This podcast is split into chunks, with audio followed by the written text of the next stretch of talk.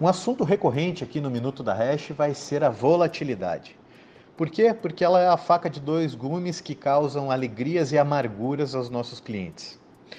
Num dia como o de ontem, 4 de março, a gente começou o dia subindo 3%, depois das falas do Powell, a gente terminou tomando 10% na cabeça, 13% de volatilidade num dia, menos 10% no teu investimento. É terrível, é um soco no estômago, principalmente de quem chega agora. O que, que eu vou te dizer? Que eu estou feliz com isso? Não, eu não estou feliz com isso. Mas faz parte do jogo. Se você quer colher o benefício do investimento em Bitcoin e criptomoedas, infelizmente você vai ter que aprender a tolerar episódios de grande volatilidade. Não é incomum o dia que o Bitcoin varia 10 ou 15% para cima, que um outro maluco me procure querendo vender a casa e botar hash 5. Enfim, para tentar amenizar um pouco a dor do dia de ontem, eu trago aqui um dado histórico.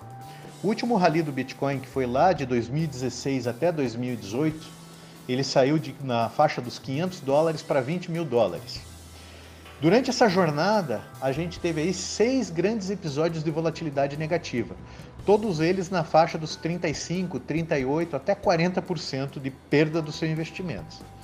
Se você quer ver o teu patrimônio multiplicar por 40 vezes, você tem que estar disposto a ver episódios de volatilidade onde você vai perder 30, 40%. Por óbvio que existem estratégias que amenizam essa dor.